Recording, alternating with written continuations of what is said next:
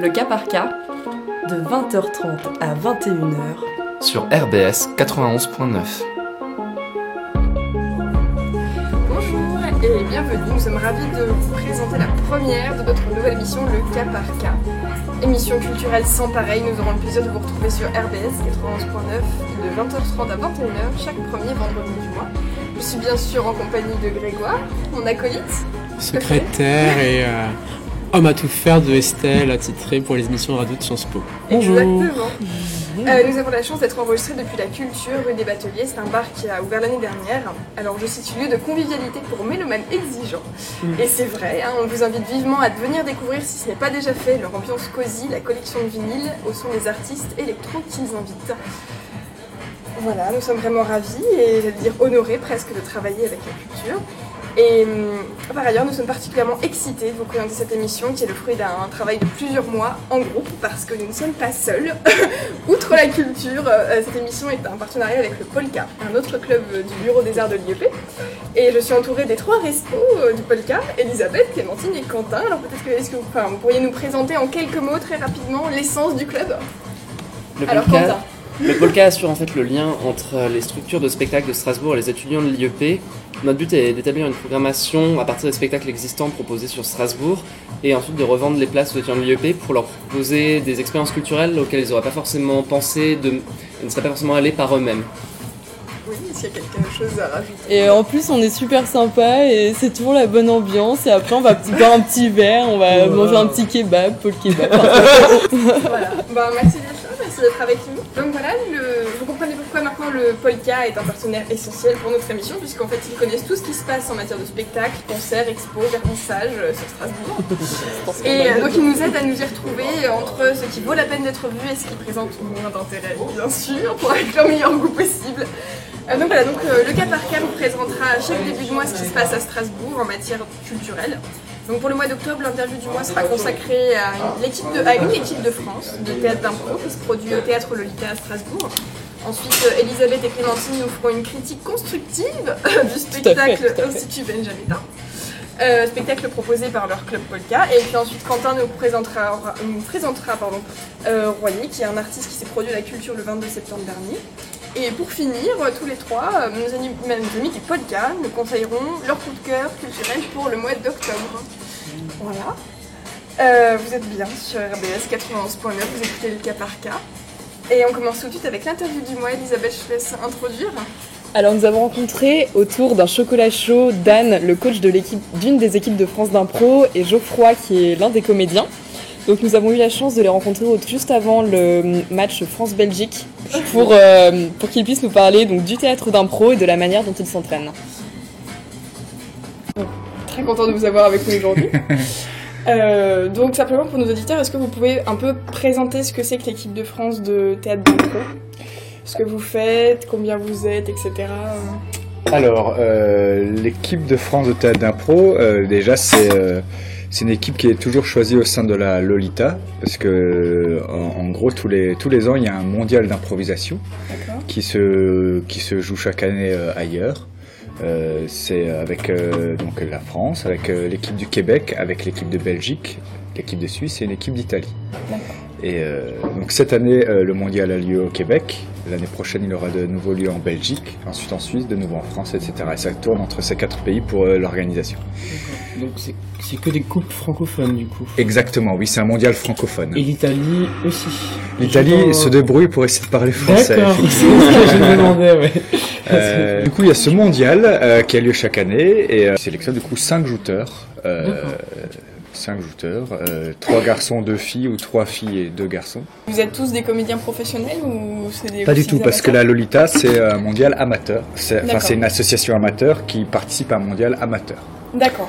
Bon. Euh, juste une question, peut-être aussi pour les théâtreux. Pourquoi est-ce que vous avez choisi le théâtre d'impro tous les deux plutôt qu'un théâtre euh, classique? Je commence? Ouais, vas-y, commence. Parce qu'il n'y a pas de texte à apprendre.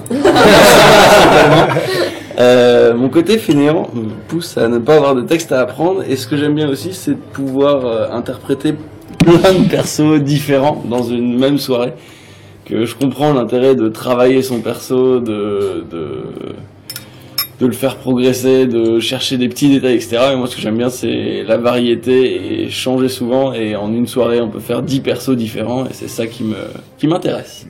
Et construire moi-même l'histoire et pas suivre une histoire déjà racontée. Je rejoins pas mal tout. Moi, j'avais commencé euh, par du théâtre quand j'étais euh, quand j'étais plus jeune, et euh, en venant à Strasbourg, bah, je voulais trouver une autre association et quelqu'un m'a parlé de la luta et que c'était de l'improvisation. Je fais, oh, ok. Je suis allé voir un match du mondial qui avait lieu à Strasbourg en 2007. C'était Suisse-Québec et j'avais été juste impressionné de ce qu'ils arrivaient à faire. Et euh, c'était c'était assez fou. Alors j'ai voulu essayer. Depuis bah le, le virus m'a pris effectivement euh, Je voulais demander du coup à nos collègues théâtreux qui sont là, peut-être avec euh, Camille et Sarah pour commencer. Est-ce que pour vous du coup c'est vraiment une contrainte du coup de ce fait de te limiter dans le nombre de personnages et de devoir apprendre un texte? Est-ce que vous trouvez que ça vous limite vraiment dans votre jeu et c'est pour ça que vous avez un intérêt pour le, le théâtre d'impro? Disons que moi je trouve que c'est deux intérêts complètement différents. Il y a le théâtre où on apprend un texte, etc. Comme vous l'avez dit, c'est vraiment on a un personnage, on rentre dedans et puis euh, c'est vraiment un projet de long terme. euh, voilà, même si l'improvisation à force des répétitions, c'est aussi un projet de long terme, mais disons que c'est pas c'est pas la même optique. Euh, et moi, ce qui m'intéresse, c'est vraiment en fait le fait que ce soit complètement différent. J'ai déjà vu des matchs et des catchs d'impro, et c'est aussi un peu le côté fou qui, qui est vraiment, euh, c'est assez extraordinaire en fait. quand euh, quand on voit, ça peut aller dans tous les sens, et c'est la capacité aussi à changer complètement de d'un coup comme ça, à changer complètement en fait euh, de, de personnage, de manière de faire, d'inventer quelque chose euh, sur le moment. Je trouve ça assez impressionnant en fait. Bah, par rapport euh, au club théâtre donc de l'IEP, euh, c'est plus une, un choix euh, de comment dire logistique. Parce que euh, on va dire qu'on suit euh, souvent des, personnes qui ont jamais fait de théâtre du tout. Et euh, enfin pour nous en tant que respo et encadrant, on trouve ça peut-être plus pratique de les emmener sur un projet justement de les construire avec eux euh, que de partir sur ça, euh, surtout que comme j'ai dit auparavant, euh, nos connaissances sont un peu limitées. Et du coup, euh, mais c'est vrai que c'est vraiment un projet qu'on aimerait développer euh, par la suite. Alors, est-ce que vous pourriez nous parler un peu des joutes, comment ça se passe? Est-ce que euh, vous joutez par équipe? Est-ce que chaque équipe fait d'abord son petit truc? Ou est-ce que euh, c'est euh, du un contre un de chaque équipe? Ou expliquez-nous un peu comment ça se passe. Alors, euh, précisément pour le, le match d'impro, ça peut être un peu tout ça. Euh, c'est c'est vraiment donc un- match, donc on est euh, divisé en deux équipes et il y a aussi un maître du jeu, un arbitre qui est, qui est là. Et c'est lui qui pose euh, les, les contraintes au début de chaque improvisation. Donc il dit déjà si elle est mixte ou comparée. Si c'est une improvisation mixte, ça veut dire que les deux équipes jouent ensemble, la même histoire. Et si c'est comparé, il y a d'abord une équipe puis l'autre. Et à la fin de chaque improvisation, le public il vote pour euh, l'équipe qu'il a préférée. Et les, contraintes, elles peuvent être diverses et variées. Ça peut être le nombre de, jou- qui sont, euh, qui sont en place dans l'improvisation. La plupart du temps, c'est limité, mais des fois, euh, pour certaines catégories, c'est euh, c'est juste deux jouteurs ou un jouteur contre un autre jouteur. ça, ça dépend. Il peut, il peut tout y avoir. Et il dit aussi la, justement la, la catégorie qui est une sorte de structure de l'improvisation, si c'est si c'est libre ou si c'est plutôt à la manière d'un certain auteur ou euh, si c'est encore une autre euh, une autre forme euh, Donc c'est lui qui encadre plus ou moins. qui en encadre carrément, ouais, et qui, qui peut mettre des, des fautes si jamais euh, si jamais les joueurs euh, se sont se sont pas écoutés ou euh, ou euh, s'ils essaient de cabotiner, de, de s'attirer les faveurs du public sans construire vraiment l'histoire ou si c'est ou s- ou s'ils sont en dehors de la catégorie. D'accord, donc en fait, un match d'impro, il y a toute une série de, de thèmes, enfin, je sais pas, euh, ouais, et, et alors vous, avez- connaissez les thèmes un peu à l'avance ou pas, Pas du tout. On connaît les catégories à l'avance pour Ouais. euh, pouvoir les préparer euh, pendant l'échauffement avant l'atelier. Donc on va savoir s'il va y avoir une à la manière de Molière, s'il va y avoir une euh, catégorie rimée, s'il va y avoir une, des catégories un peu plus techniques, des choses comme ça. Donc ça on le sait à l'avance. L'arbitre vient et en briefing nous dit ok il va y avoir ça, ça, ça comme catégorie. Et après par contre on sait pas si ce que va être le thème. Donc euh, au début de l'impro, donc quand il dit euh, l'impro sera mixte euh, avec nombre de jouteurs illimité pour une catégorie rimée, le thème sera euh, le chariot. Euh, je suis hyper original comme mec. et après on a 20 secondes de préparation, chaque équipe de son côté. Donc on définit un peu ce qu'on va faire. Euh, soit un personnage, soit l'histoire qu'on va faire, soit voilà. Et après, c'est parti. Ça commence au bout de ouais, 15-20 secondes. D'accord, donc en fait, les, les entraînements, c'est juste presque sur de la technique, quoi. Euh, oui, c'est de la technique, mais après c'est aussi vraiment sur euh, euh, travailler l'esprit, l'esprit d'équipe, parce que comme euh, c'est la, la même ex- la même équipe sur toute l'année, faut, faut aussi se trouver sur scène. On travaille vraiment aussi purement des concepts d'impro. Ok, euh, s'écouter, euh, être connecté, euh, construire une histoire et ce genre de choses. Et Euh, J'avais aussi une question par rapport au, au mouvement, parce que le théâtre, c'est pas seulement parler, c'est aussi se mouvoir. Est-ce que dans les ateliers, vous vous entraînez à- Est-ce que vous vous, vous dites, est-ce que j'aimerais bien dans la prochaine joute, euh, si on voilà, si on tourne sur Molière, faire tel type de mouvement ou tel type de déplacement? Vous le travaillez ou c'est total freestyle quand vous êtes sur scène? Bah oui, on travaille, le, on travaille le physique. Hein, euh, Geoffroy pourra confirmer. Oui, j'ai mal. Oui, et évidemment, c'est une partie très très importante. Les actions, le, physique, c'est euh, c'est important parce que si on fait que blablater, euh, soit faut le faire vraiment super bien, euh, so- soit ça, ça devient vite en- ennuyeux et euh, toujours la même chose. Donc, sachant qu'il y a des ca- catégories qui existent, c'est euh, sans parole ou euh, en grommelot euh, ou silencieux. euh, Avec bruitage. Ou avec bruitage. Et du coup, bah là, on n'a juste pas le choix. D'accord. Et après, c'est aussi ce qui me plaît dans l'impro par rapport au théâtre, c'est que on est aussi metteur en scène et il faut aussi garder un œil sur euh, comment est-ce qu'on est placé, est-ce qu'on n'est pas au fond de la scène, bien jouer devant, des choses comme ça. Alors, nous, on aimerait savoir aussi s'il y a vraiment un thème qui vous a marqué dans, dans son aspect un peu comique. C'est vraiment un- une joute marquante pour vous, quoi. Bah, bizarrement, c'est pas toujours les thèmes les plus fous qui vont, fous qui vont donner les impros les plus mémorables, parce que on peut pas tellement surprendre avec un thème fou, parce que le public va savoir à quoi s'attendre. Si on dit euh, dédicace à Cédric, les singes de l'espace euh, partent en guerre, bah, on sait qu'on va avoir des singes de l'espace qui partent en guerre. C'est pas très varié. Si par contre on dit le chariot, il peut y avoir. Ouais, ouais. Il y a des super thèmes. Hein, euh, Ouais, Imagination, c'est Ouais. important en impro. On va pouvoir faire un milliard de trucs auxquels le public s'attend pas forcément, et c'est là qu'on va avoir des impros qui vont être, à mon avis, plus intéressantes, plus surprenantes. Et... En fait, c'est ça qui est à la fois excitant et très frustrant en improvisation, c'est que comme c'est vraiment l'art de l'instant, de la spontanéité, bah, à partir du moment où ça a été créé, bah, ça n'existe déjà plus. Et euh, euh, ce qui se passera un soir de match d'impro ou d'un n'importe quel autre spectacle d'impro, bah, tous ceux qui ont été témoins seront les seuls témoins, à part si c'est filmé, mais euh, seront les seuls témoins de ce spectacle et ne le reverront plus jamais. Reverront peut-être des choses proches qui ressemblent, mais ce sera jamais exactement la même chose. Du coup, c'est des fois c'est difficile de se rappeler concrètement des improvisations, même juste après le après le, le spectacle. Alors là, je ouais, il y a des impros que je m'en souviens, mais des thèmes, c'est vrai que c'est compliqué. Après, ce qu'il faut savoir, c'est que euh, l'impro, on a souvent cette image de choses euh, folles où il se passe des trucs de dingue, où on est complètement excité, barré, c'est n'importe quoi. Mais c'est pas que ça. c'est aussi des fois des choses euh, très simples, très jolies, euh, euh, très belles, et émouvantes.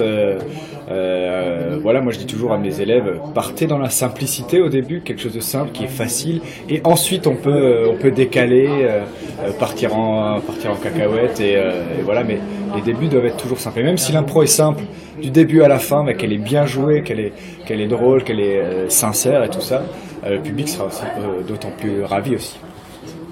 Et puis le thème, c'est globalement un prétexte pour commencer l'impro. Exactement. On, on va pas se raccrocher au thème absolument et tourner que autour du thème, parce que sinon c'est pareil, assez limité. Si je reprends le magnifique exemple du chariot, on va- j'aime bien quand j'ai un truc. Est-ce que la blague de répétition est un thème récurrent Chez moi, oui, beaucoup. Euh, du coup, on va pas faire une impro où on est que sur un chariot parce que sinon ça va être pénible. Par contre, si au début de l'impro il y a juste un chariot qui passe et voilà, bah on aura utilisé le thème et on peut faire une impro complètement différente et partir sur autre chose. Je, je voulais juste poser une question euh, par rapport au fait, voilà, quand vous parliez d'instinct, tout ça, je voulais savoir en fait euh, si des fois il y avait des gens qui avaient des blocages avec ça, euh, et si c'était le cas, est-ce comment vous faisiez pour un peu essayer de les, de les débloquer euh, là-dessus? Oui, il y a, il y a des gens qui ont des blocages, bien sûr, qui, qui n'arrivent pas tout de suite. euh, euh, du coup, c'est euh, c'est juste faut prendre le temps de, les, mettre en confiance, euh, de, leur montrer que c'est pas si compliqué que ça, et, voilà et de, valoriser chaque chose qu'ils font au début pour les mettre vraiment en confiance et que petit à petit ils osent y aller. Et au pire, comme dit, il y a souvent quelqu'un d'autre en face qui va venir aider, débloquer, donner un petit quelque chose qui va faire ah oui ok je peux réagir là-dessus même si on a bloqué et complètement oublié ce qui s'est passé avant et on sait plus quoi faire. L'autre va apporter un petit truc, on va faire ok je me raccroche à ça et donc c'est très positif et bon enfant, c'est le meilleur mot, mais Bienveillant. bienveillant. si. Euh, pour aider l'autre et pour avancer, pour faire une chouette impro où les deux s'amusent. Je crois que Lucas avait envie d'intervenir. Euh, Est-ce que bah, vous travaillez en troupe et j'imagine qu'au fil des ateliers, finalement, vous vous connaissez bah, de mieux en mieux et puis il y a aussi beaucoup de liens qui doivent se tisser forcément à la fois sur scène mais aussi en dehors.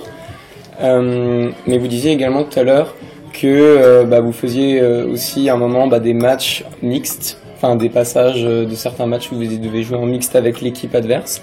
Est-ce que vous pensez justement que c'est un prérequis euh, nécessaire des fois de bien connaître la personne avec qui vous allez jouer ou est-ce que justement c'est plutôt l'inverse, le fait de pas connaître euh, un joueur donc euh, par exemple d'une autre équipe, ça peut apporter quelque chose de complètement différent, voire même un, un plus. euh, Plus de surprise en Voilà. Je pense qu'il a tout dit dans sa question. Oui. C'est énervant. Euh, bah, je pense que les deux sont hyper intéressants. Euh, quand on a des comparés où on est du coup qu'avec des gens de son équipe, l'avantage c'est qu'on connaît les réactions, les, enfin on les connaît pas parce que c'est toujours une part de surprise, mais on s'attend à des réactions, on s'attend à certaines personnes qui vont faire plus certains personnages, des choses comme ça, ce qui fait que souvenir d'impro où sans regarder derrière moi, je savais quel passage était en train de se faire dans mon dos parce que j'entendais le public rigoler et je savais qui était en train de faire quoi derrière moi. Parce que ça faisait deux ans que j'étais dans la même équipe et que je les connaissais assez pour savoir quelle connerie ils étaient en train de faire derrière moi. Euh, mais du coup, au bout d'un certain temps, effectivement, on a plus renouveau de, ok, il y a de la surprise. Euh, alors on essaye toujours de surprendre, mais on finit par faire pas toujours la même chose, mais on finit par tourner un petit peu en rond. C'est pour ça que c'est ultra intéressant de jouer avec d'autres équipes. Et encore plus, la Lolita fait aussi des déplacements et des invitations pour jouer avec d'autres ligues, pour voir d'autres styles de jeu complètement différents et s'enrichir comme ça en ayant plein d'expériences différentes un peu de tous les côtés. Pour finir, du coup, on peut vous demander euh, comment allez-vous vaincre euh, nos voisins belges euh, Puisque vous, Est-ce que- puisque vous êtes, vous êtes euh, champion du monde en titre, c'est ça? C'est une équipe toute nouvelle. euh, c'est vraiment un nouveau cycle qui, qui redémarre. euh. je pense pas que c'est non plus une, la, la, la pression de fou. Ils sont juste contents de faire euh, le mondial. Alors après, comment on va vaincre les Belges? Euh, Je sais pas. Euh, votez, votez- votez français. euh, Qu'est-ce que, que je voulais rajouter quelque chose? Euh, non, moi j'ai prévu principalement de m'amuser. Voilà.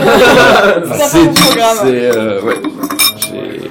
D'autant plus qu'on est officiellement champion en titre, mais comme dit, on n'est pas les personnes qui avons gagné le mondial l'année dernière, donc moi j'ai pas la pression du tout, de cette pression-là en tout cas. J'ai plus la pression de faire un chouette spectacle et de m'amuser, et c'est déjà pas mal. Ouais, c'est déjà pas mal. Eh ben merci beaucoup à tous les deux alors. Bah, de rien. Et puis alors à samedi, on y sera. Ok, ça marche. À samedi. Êtes toujours sur RBS 91.9 avec Lucas Parka. Euh, donc après l'interview du mois, maintenant c'est le moment où Elisabeth et Clémentine vont nous faire une critique enflammée et constructive.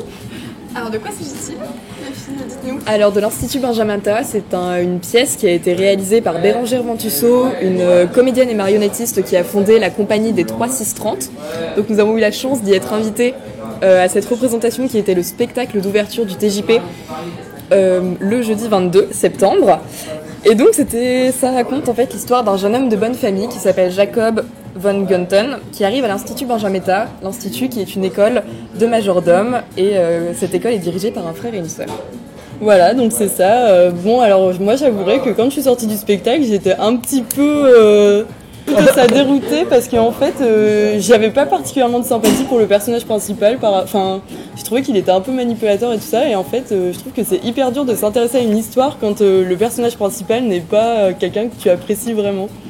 Du coup, j'étais un petit peu dubitative, en effet. Je sais pas si vous êtes du même avis, Quentin et Elisabeth.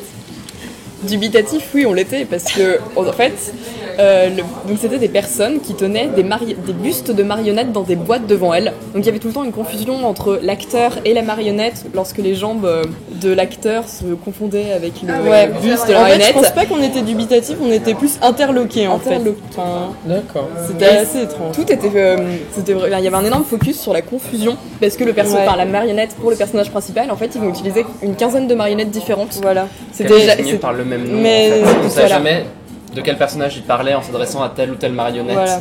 Mais de toute façon, tout le spectacle était assez lié à la confusion parce que, par exemple, en gros, euh, ce personnage qui vient d'une bonne famille et, et qui part euh, s'instruire dans un institut de majordome, euh, quand il fait ça, en fait, c'est un petit peu comme si euh, il en avait euh, marre de tous les cadres sociaux de sa famille et compagnie et de tout euh, cet espace social bourgeois qui est très codifié. Et finalement, quand il revient dans l'école euh, benjaminta, bah finalement ça repart exactement à zéro. C'est de nouveau codifié, c'est de nouveau, euh, enfin c'est les mêmes problèmes qu'il rencontre à chaque fois en fait. Et du coup, il va se rendre compte que comme c'est exactement la même situation qu'il vit chez lui au niveau de toutes les règles de code, il va vouloir partir de cet institut. Il va tout faire pour provoquer son expulsion. Ouais, en provoquant les chefs de l'institut justement. Et il va y avoir un retournement parce que le chef, donc le frère qui dirige l'institut Benjaminta, qui est réputé pour être assez dur, froid, sans aucune, euh, sans aucune pitié pour les élèves, va se révéler euh, en amour pour lui. Voilà, à la fin, il va révéler à, Jacob, donc le personnage principal, euh, que voilà, il a complètement changé depuis son arrivée. Et, Ouais. qu'il est, euh, Mais- ce Un amour euh, véritable. alors, amour, la euh, question est là en fait, parce que moi je pense que vu que c'est un théâtre qui est aussi pour la jeunesse, on peut y aller à partir d'un très jeune âge, il y avait vraiment différents degrés de compréhension en fait. Et du coup, à mon avis, les enfants l'auront plus compris en mode euh, ouais, il le respecte, il aime bien et tout. Mais moi j'ai quand même compris ou- amour homosexuel. Enfin, je pense qu'il y avait un petit peu de ça, hein, voire même carrément. Enfin, à un moment, il lui caresse la jambe et compagnie, je crois. euh, je me souvenais plus. Où il le caresse, enfin, il fait un truc et là je me Et suis ça dit, reste- bon. Même s'il y a des gestes affectifs, ça reste très pudique du coup. Oui, voilà, pas- ah oui, tout pas voilà, non, mais c'était vraiment pas mal en tout cas. Enfin, moi j'aurais, enfin, vu que le personnage est euh, vraiment genre euh, emprisonné, on aurait presque pu appeler ça un syndrome de Stockholm inversé. Car là, c'est le, Pas mal. c'est celui qui emprisonne qui finalement tombe sous le charme de son prisonnier. Oh, ils ont préparé leur chronique. hein. Et toute la thématique de l'amour est euh, justement est abordée parce que c'est la sœur qui également dirige l'institut va mourir au cours de la pièce Par manque d'amour alors que tout, Ah oui, alors que déjà c'est la seule femme présente sur scène et tous les élèves de l'institut l'idolâtrent. Mais Et oui, on a c'est l'impression qu'ils sont tous amoureux d'elle presque. Mais oui, en Et fait, vu finalement- que c'est la seule présence féminine, euh, il y a vraiment beaucoup de tendresse pour elle et finalement. Et en fait, euh, elle meurt. Elle meurt. Voilà. C'est pour ça qu'on était assez déroutés, hein, parce que là, comme on va raconter ça, c'est un vraiment petit à peu la fin bas. ou au milieu Non, Au elle milieu meurt, euh, elle Ouais, au milieu. Ouais, au Du coup, l'histoire change complètement à partir de là. Est-ce que l'amour, comme vous parliez vraiment. précédemment, découle Ah bah de ça Ah, Alors, lui aussi était un peu amoureux. En fait. Moi je croyais que la sœur et le frère étaient amoureux de, de Jacob, donc c'était un petit peu un trio amoureux. Euh, sinon, qu'est-ce que ah oui, c'est euh, la manière euh, dont euh, on parle du travail en fait, et euh, on a vraiment l'impression que ça aussi c'est un emprisonnement, parce que euh, pardon. Parce que en gros, ils font toujours la même chose, mais tous les jours, c'est presque comme un institut mental en fait, parce que au final, il y a sept, il y a sept élèves, comme les sept, nains, et euh, tous les jours, en fait, euh, c'est une routine qui se répète, euh, où ils entraînent, ils s'entraînent tous les jours, en fait, ils sont à être polis, à faire, euh, à madame, des gens. euh, euh, euh, je euh, Madame est très belle aujourd'hui, votre robe vous va ravir. Enfin, veuillez passer avec des petites courbettes. Et en fait, c'est toujours la même chose. Et c'est aussi un emprisonnement dans le sens où, en fait, euh, il n'y a aucune place pour, euh, pour tout ce qui est émotionnel, et etc. Quoi. Enfin, clairement, euh, voilà, Tout est codifié. Et pourtant, un amour naîtra euh, dans, cet ins- dans cet institut étrange. Donc vous, vous l'avez vécu plus comme une pièce sur la notion de liberté et d'emprisonnement. Totalement. En, ouais, franchement. Et d'amour euh, interdit ou Voilà, bah, comme ça. oui, comme quoi, mal- malgré, euh, malgré qu'il y ait par exemple des fois des univers qui sont pleins de codes et restrictions et de règles qui nous contraignent, on peut quand même trouver l'amour et l'affection du coup Voilà. dans, dans le cas Même si c'est de euh, manière ambiguë. Et maintenant, c'est au tour de Quentin. Quentin, raconte-nous de quoi tu veux parler. Bonjour. Alors, aujourd'hui je vais vous parler de Royer, un artiste électro que l'on a pu entendre entre ses murs le jeudi 22 septembre dernier. Royer est le nom d'artiste de William James Thurman, qui a la double casquette de musicien et de plasticien, même s'il utilise plutôt son nom civil pour ses projets d'art visuel. Né à Paris en 1988, c'est pourtant à un voyageur qu'on a affaire. Il étudie d'abord la science politique et l'histoire de l'art à l'université McGill de Montréal, avant de se spécialiser en dessin à la School of Arts Institute de Chicago. Il réside désormais à Copenhague, mais se produit dans les diverses scènes d'Europe. Vous pourrez d'ailleurs le retrouver le 4 novembre au June à Paris, dans le cadre d'une soirée du label Open Minded, sur lequel il a sorti son dernier EP, Way Silent. Je vous propose d'ailleurs d'écouter les premiers instants du titre éponyme qui ouvre cette EP.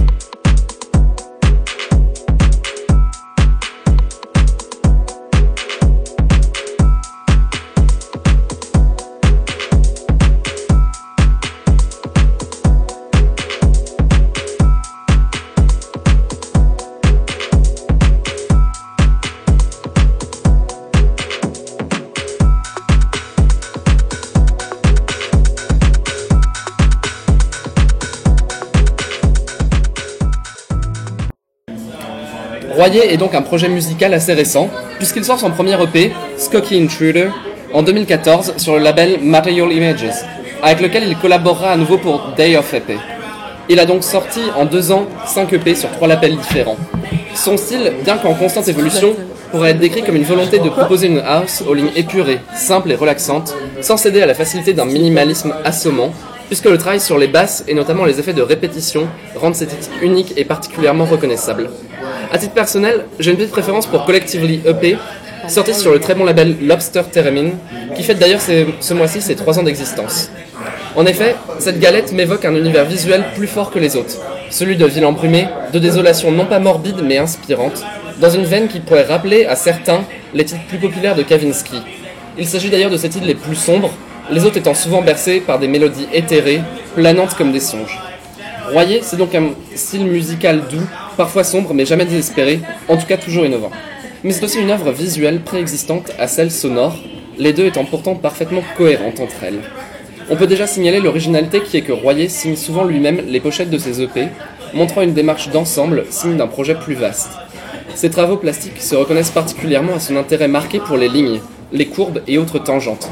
On retrouve ainsi de nombreux tableaux à fond noir, rayés de bandes blanches, mais n'allons pas parler de géométrie pour autant, car justement l'ordre rationnel n'est pas au rendez-vous. Au contraire, comme pour sa musique, c'est une sensibilité et une douceur qui se dégagent des courbes gracieuses et ordonnées dans un modèle qui n'appartient qu'à lui. On retrouve aussi des formes plus familières, comme celles que l'on pouvait griffonner dans les coins de nos cahiers d'écoliers pour tromper le temps, des dessins apparemment simples, les mauvaises langues pouvant même employer le terme de banal. C'est pourtant cette économie de moyens qui est intéressante. Les moyens sont réduits, minimalistes, et comme dans ces sons, on ne s'encombre pas du superflu, et pourtant, l'artiste réussit à apporter sa touche personnelle à des motifs qu'on s'imaginait trop repassés pour être encore innovants. Royer, finalement, c'est ça. Un artiste double mais pas bipolaire, à l'univers cohérent, créé avec peu, en toute simplicité et sans prétention. Quand la modestie se part d'aussi séduisants attraits, on ne rechigne pas et on s'assoit pour regarder et écouter, dans une expérience complète et envoûtante. Il fait à la fois de l'art plastique et de la musique. Oui. Et donc en fait, il couple le... enfin, les, les deux, il recroise les deux. Alors en fait, à part ces pochettes d'EP qu'il réalise lui-même, les deux sont pas forcément reliés, mais je trouvais ça important d'appuyer sur la cohérence des deux en fait.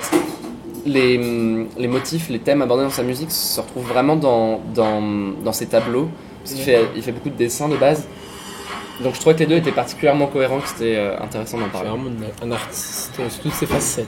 Exactement, Grégoire. Multifonctionnel. Voilà. C'était donc euh, l'artiste euh, culture du mois, puisque chaque mois on représentait donc un artiste qui Mm. se produit ou qui s'est produit. Je peux vous dire qu'il nous a fait danser puisqu'on était là sa soirée. oui, et c'était chaud euh, de night. Très très chaud. je me suis. On connaît pas encore l'artiste du mois prochain, mais Pas ce sera bien et c'est Quentin qui nous le fera. Merci Quentin. Alors voilà, pour, refermer pardon, cette première du cas par cas, nos trois confrères du Polka vont nous parler un petit peu de l'agenda et de- des événements culturels à ne pas rater pour ce mois d'octobre 2016. Alors on vous écoute. Alors exactement, Estelle, c'est vraiment ce qu'on va faire. Alors euh, pour vous, on a, on a sélectionné quatre euh, dates clés euh, dans ce mois d'octobre euh, 2016. Alors on va vous parler d'une expo photo, d'une expo participative aussi, bien sûr. Alors, il y aura aussi un événement à l'Opéra et un événement au TJP. Alors, pour ce qui est euh, de l'événement euh, euh, participatif, on va commencer par parler d'Entrecabanes, qui se passera du 13 octobre au 3 décembre. Donc, c'est vraiment quelque chose qui se fait sur le temps long et ça va être vraiment hyper impressionnant. Enfin, franchement, si vous avez le temps, allez-y. Ça se passe au Maillon, ils ont un espèce d'énorme hangar. Et en gros, il va y avoir euh, des boîtes de carton partout. Mais vraiment partout, partout, On partout. pourra faire un super cache-cache? Mais voilà, non mais vraiment l'idée c'est ça, c'est que tu t'amuses de la manière dont tu veux avec ça. Et en gros, euh, tu peux faire des maisons, tu peux te cacher dans les boîtes. Enfin, tu Un peux. château fort. Il faut vraiment prendre possession de ces boîtes de carton. Et euh, tout au long de l'année, en fait, euh, il va y avoir une espèce de progression dans l'architecture des cartons. Ça va commencer à ressembler de plus en plus à une maison. Il y a vraiment des gens qui s'y collent, mais toi-même, euh, tu peux être euh, un petit peu artiste du truc. Enfin, c'est vraiment un happening en fait. Tu deviens, euh, tu deviens vraiment l'artiste. Et alors, euh, j'ai trouvé sur le site les règles du jeu qui sont établissez des plans, n'écoutez pas les conseils, ratez avec joie, reliez votre construction aux autres, prenez du plaisir et habitez votre maison. Et aussi, euh, comment Va y avoir aussi des chorégraphies à l'intérieur de la structure, donc euh, il y a des professionnels de la danse, etc., qui vont venir. Alors je crois que c'est le 15 octobre.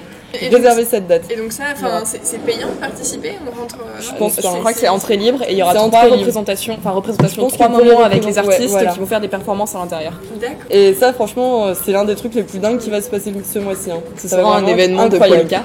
Oui, le polka vous emmène d'ailleurs, euh, Ah si vous ah. le souhaitez. Si je venez avec je viens avec plaisir. Alors, il y a également Ensuite, au euh, fait TJP une représentation euh, créée par le directeur du TJP, Renaud Herbin, qui s'appelle Wax, donc qui aura lieu entre le 4 et le 11 octobre. Euh, donc c'est plutôt une pièce jeune public qui va être basée sur la cire. On va considérer la cire à la fois comme la transformation et le prolongement du corps. Et en fait, ça va interroger la manière dont nous on est formés. Il va y avoir sur scène une, de la cire qui va fondre et qui va faire des formes. Il y aura énormément de danse également. Et c'est- bon, c'est assez jeune public, mais ça a l'air d'être intéressant tant au niveau de la performance qu'au niveau des décors. Puis après, c'est toujours visuellement agréable d'aller Ouais. voir ce genre de spectacle. Il y a- pas d'âge pour apprécier un, spectacle visuellement. Ouais, euh, alors. Et esthétique. vraiment, ce sera de la cire- qui coule, ce sera En sur fait, j'ai vu, vu euh, les décors et euh, il y aura comme des grandes toiles blanches qui pendent, quoi, comme des draps blancs avec de la cire. euh, que j'ai vu, c'est jaune et bleu euh, sur les draps pour les décors et il y en aura par terre également et les danseurs vont évoluer entre, entre ces différents objets. Donc ce sera esthétique. Beaucoup d'esthétique. Voilà. C'est pas du, c'est, même si c'est dans un théâtre, c'est pas du théâtre parlé, c'est vraiment du théâtre d'objets, de mouvements. Ouais. D'accord. Alors après, on va vous parler d'une expo photo. Ça se passe right now. Euh, ça reste jusqu'au 15 octobre. Ah. Donc euh, va falloir vous dépêcher d'y aller. Euh, ça se passera à la médiathèque André Malraux et euh, ça a pour thème Téhéran, qui est souvent une cité. euh, Inconnu. Voilà. Enfin, On- c'est on- on- Inconnu. on en parle, on en parle beaucoup. mais- On en parle beaucoup, mais on n'a aucune image. Enfin. On sait pas du tout. sait pas du tout à quoi ça ressemble. Ça, oui, c'est ça, c'est oui. Et euh, c'est euh, une bande de jeunes Iraniens qui, euh, qui ont pris les photos et tout ça. Du coup, c'est assez intéressant aussi de voir leur ville à travers leurs yeux, je pense. Euh, je sais pas trop parce que je pense pas parce que c'est des. Il y a un photographe iranien qui est un grand photographe plutôt connu qui a pris les photos aussi. Ah, d'accord, ok. Donc, c'est pas. Je pense pas que ce soit. euh, c'est juste des photos de la ville. Il y a pas. C'est pas. À mon avis, il y a pas trop de messages politiques à l'intérieur. Je pense que c'est vraiment. euh, Et il y aura un contraste en fait entre les photos du grand photographe qui elles seront en noir et blanc pour nous faire voyager Ouais. dans le vieux Téhéran et euh, les photos des jeunes iraniens qui vont représenter euh, l'Iran d'aujourd'hui qui elles Ouais, en couleur. parce que Téhéran est quand même une ville qui a 2000 ans, donc euh, il y a beaucoup d'histoires euh, à travers ses murs. Et euh, ça, ça va vraiment être intéressant. Enfin, les gens en parlent en tout cas.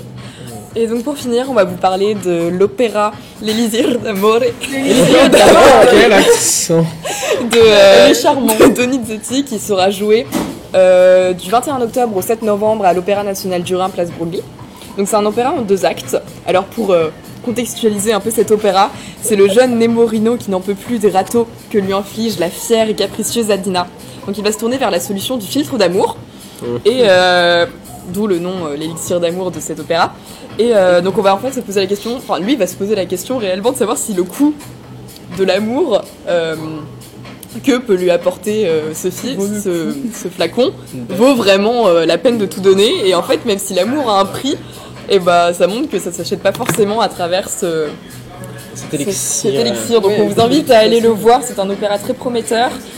D'autant plus que l'opéra a développé cette année, euh, enfin depuis plusieurs années, une association qui s'appelle Fidelio. Je laisse Clémentine nous en parler. Alors euh, en gros, Fidelio, euh, si on se met à deux, ça coûte 15 euros par personne. Et en fait, ça donne le droit à pas mal d'avantages quand même. On a le droit à une visite guidée de l'opéra. On peut assister à une, représenta- une représentation générale, on peut assister au dé- au- à la construction des décors et des costumes. On, a, On on, est peut prendre nos surclassé. places, on est surclassé, on peut prendre nos places jusqu'à 5 jours avant. On a certaines catégories de places qui nous sont réservées au dernier moment, donc pas besoin de prévoir 6 mois à l'avance ces différents opéras. Juste là, par exemple, on a utilisé Fidelio pour aller voir The Turn of the Screw et on a été placé On a- aux meilleures places de l'opéra, On des était- places qui coûtent 90 euros On normalement. était dans l'orchestre euh, avec. Et, euh, Donc, euh, programme voilà. Fidelio, faites-le. donc si vous voulez adhérer à Fidelio, euh, n'hésitez pas à passer euh, par le. Polica. On Ouais. vous aidera pour les démarches et on- si vous trouvez personne avec qui prendre Fidelio, on vous mettra en partenaire. Pour euh, faire des duos Fidelio. Voilà, Ouais. pour faire des duos Fidelio. Donc, Polka donc, sur euh, Facebook. Allez, allez voir Likez notre page, d'Amour du 7 au 21, euh, du 20, 21 21 octobre au octobre, 7 7 novembre novembre. à l'Opéra du Rhin. Eh ben, je vous remercie tous les quatre Ça va euh, être pour un cette mois. première, le- Oh là la là. première émission du cas par cas. Elle restera enfin. dans l'histoire. Et elle restera dans l'histoire, effectivement. On vous Dans nos retrouve euh, pour la prochaine émission au mois de novembre. Gros bisous Ouais, Merci Estelle.